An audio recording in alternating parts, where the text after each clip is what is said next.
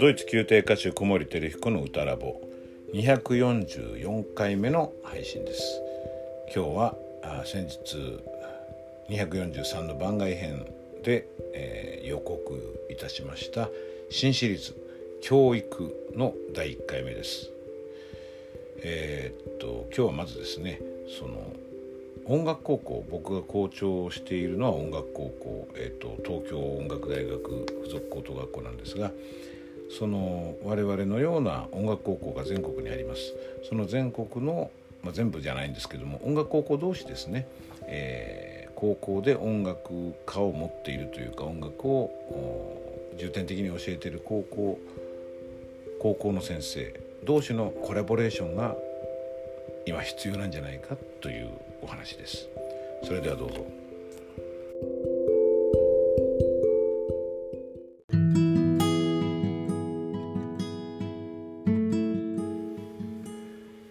教育シリーズその第1回です、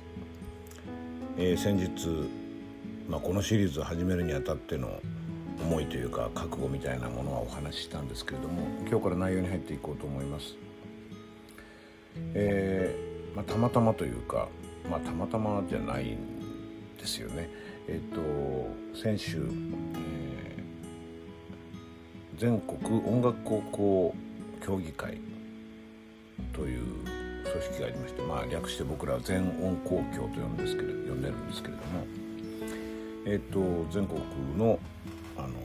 音楽高校の皆さんがというか会員としては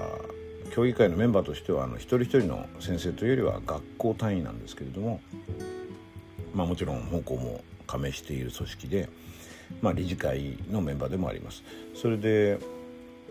えっと、このポッドキャストでも何かしら触れたと思いますし僕の僕の SNS の発信でも随分書いてますんでご存知の方もいらっしゃるかなと思うんですけれども昨年の11月に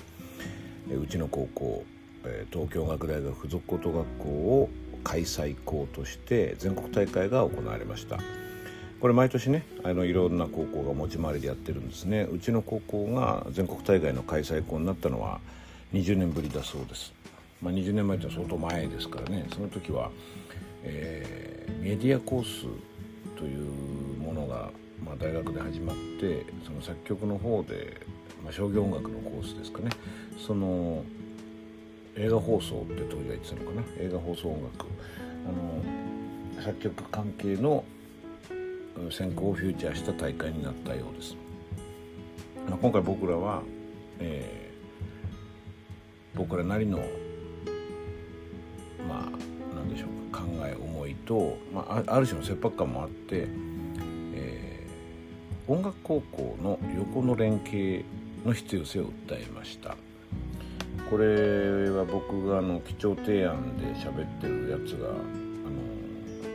付属高校のホームページでも公開されてますのでよろしければご覧くださいこれはリンクを貼っておきますえっと昨年22年度が僕らの当番だったんですけどね。その前のえっと21年度の開催が長野県の小諸高校だったんですね。こちらも音楽高校であの非常に大規模にこの音楽高校として活動しておられます。本来は20年度に、えー、全国大会を小諸高校で行うはずだったのがコロナで延期になりまして小諸高校の皆さん本当ご苦労されたと思います。でもとっても素敵な大会で僕らも伺ってまあ次年度の開催校のメンバーということで5人で、えー、小諸まで行ってですねあのいろんな体験をしました。そこで、えーまあ、たまたまですねその前日理事会というところで、まあ、理事校だけが集まってまず木曜日の夜に会議をするんですけどねその時に当時の理事長校である上野学園高校の校長先生吉田校長先生からですね2008年から2021年で全国の音楽高校の生徒が半減してますっていうデータが紹介されたんですね。僕ちょっと減ってるとは思ってたんですけど具体的に見なかったんでそれまで。ちょっと驚いてまあいろいろ見ていくと美術は増えているんですよね。音楽が減っている芸術分野では。でまあそれはあのデザインという 失礼。えーと、デザインという概念がまあ広がってきて今あの単なる絵を描く模様を描くという意味のデザインではなくてデザインという概念が、まあ、人生をデザインするとか会社をデザインするとか設計とかいう本来のデザインという言葉の意味に日本でも近づいてきてることがあってデザイン分野っていうのはいろんな意味での成長してますよね。それだから美術としてだけじゃないんですけれども、まあ、それが人気を集めてることもあるから、まあ、美術と音楽を比べてどうこうって話でもないんですけども、減ってるってことは僕らも真摯に受け止めなきゃいけないってことで僕はその小諸高校で行われた全国大会で、えー、開会式でしたっけね、えー、全あの全国大会次の回の開催校の校長と校長として少し挨拶をしてくださいってまあ言われたので、まあ、その時に、まあ、これ我々そのこの事実を受け止めて、えー、高校生が、えー、ある意味でその濃い音楽教育を受けられるという貴重な場である音楽高校がね、えー、に、えー、来てくれる生徒さんが少ない若者が少なくなるっていうことはこれはもう日本のその音楽だけでなくて教科教育界全体の損失じゃないかと。で我々が自己革新をしなきゃいけないんじゃないかっていう話をしたんですよね。そしたら僕が想像したよりもそれに共鳴してくださる高校の方がいらし多くいらっしゃってあこれはなんか新しいムーブメントが動く動き始めるなっていう予感がありました。で、まあ、その大会の間に皆さんとお知り合いになっていろいろ話もしましたしじゃあ来年度僕らがやる時はこれをテーマにしようねって言ってまあ、僕らはあなたを見つけるための〇〇っていう〇〇っていうのはまあ不正字っていうかねなんか自分で入れられるようにしたんですけどそういうテーマでやりました。で、まあ、隠れテーマというか僕らの合言葉は心理的安全性だったんですね。あのこれは Google があの2015年でしたっけね。プロジェクトアリストテレスで発表したことで世界的にこう話題になったビジネス界の一つのキーワードですよね。あの心理的安全性。つまりチームの中で、えっと、自分の発言をまあ、バカにしたり疎んだりあるいは軽視したり否定したりする人がいない状態何でも言える。試しに言える。要するにブレインストーミングの、えー、行われる状況ですね。そういうそういう心理的安全性が高い状況を作ることが何よりもチームの、えー、業績を上げることに直結すると。すごく面白いのはあれなんですよね。あの一人一人のパフォーマンス、えー、個人としての能力ですね。よりもこっちの心理的安全性の方がチームとしての成果に大きく影響を与えるのこれ面白いですよね。僕ここになんか人間性っていうものが垣間見えるなと思ってあの多様性が何ていうのかな。意義あることをこれこのことが証明している部分もあると思うし、まあ、それで、まあ、心理的安全性が高まると何でも言えるようになるのでまあ、僕があのよく東洋と西洋のメンタリティーギャップで言っているそのうっとこう躊躇してしまう日本人がこう周りの空気を読んで自分の意見を提出することを、えー、ためらってしまうということが起きにくい状態が心的安全性が高い状態ですね。それで初めてやっぱ自分というものを表現できると思う。で自分の顔が見える。であなたを見つけるための〇〇というのは要するに心理的安全性を高めることによってあの自分が見つけられるというようなテーマでやったんですよね。でそれを要するにそういう教育をみんなでやりましょうよっていうことでまああの他でも紹介してますけれどもえ、ー、とこれ僕山口周さんの書いている、え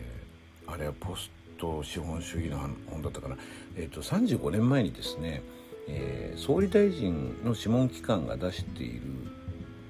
発言の中に今のような詰め込み型の教育ではなくて個性を大事にして教育が必要であるっていう言葉があるんですよね。35年前なんです。どういうことかっていうと35年前に言われたことが今でも有効ですよねこれって。僕らもそうそうと思うじゃないですか。詰め込みはいいよもうって。ということで35年間詰め込み教育が変わってないっていうことなんですよね。まあ、これはいろいろな事情があって誰が悪いわけでもないんだけれどもあの、まあ、日本のそのメンタリティーが大きく影響してますけどもそこから来る企業の在り方がそれを求めてるんだと思うんですね個性をととりあえず企業あまり求めてなかっただから出口戦略としても教育機関も個性がある人を輩出しても結果につながらないあの就職につながらないんであればやっぱりそれに力入れるわけにはいかないですよね。それがとりあえず出ていく学生たちの幸せにつながらないわけですからね。でそれが今変わってきてる文化ですよね。えっ、ー、と激動の社会っていうふうに一言で言ってしまっていいのかな。あの文化でそのいろんな状況がどんどん変わってきて終身雇用がなくなりジョブ型雇用に切り替わり、えー、初任給もねあの最初に僕がニュースで見た大きいニュースは三菱 UFJ でしたけども初任給300万台に固定してたのを1000万まで上げたんですよね。そうしないといい人材が他のところに流れていってしまう、まあ、海外流出が多いわけですよね。NTT もあの GAFA の予備校をやめるっていう見出しで日経に出てましたけど要するに NTT で優秀な人材をこうゲットしてその社内で研修などして育てても結局 GAFA、まあ、今はだから、まあ、ビッグテックっていうんですかね、えーと、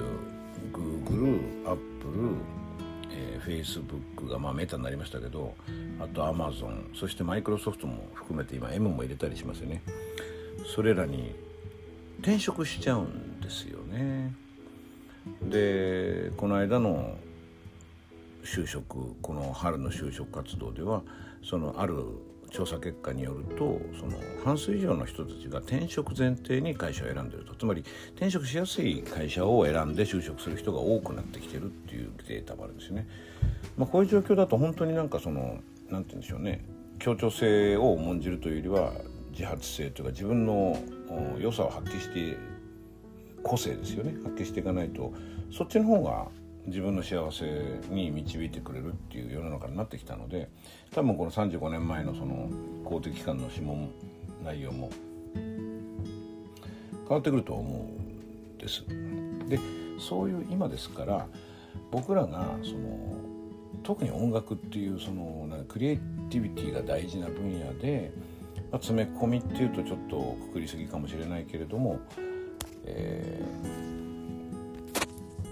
ー、教科書に書いてあるようなことをこうきっちり教えてバランスの良い知識を持ってもらうことだけだとその子たちの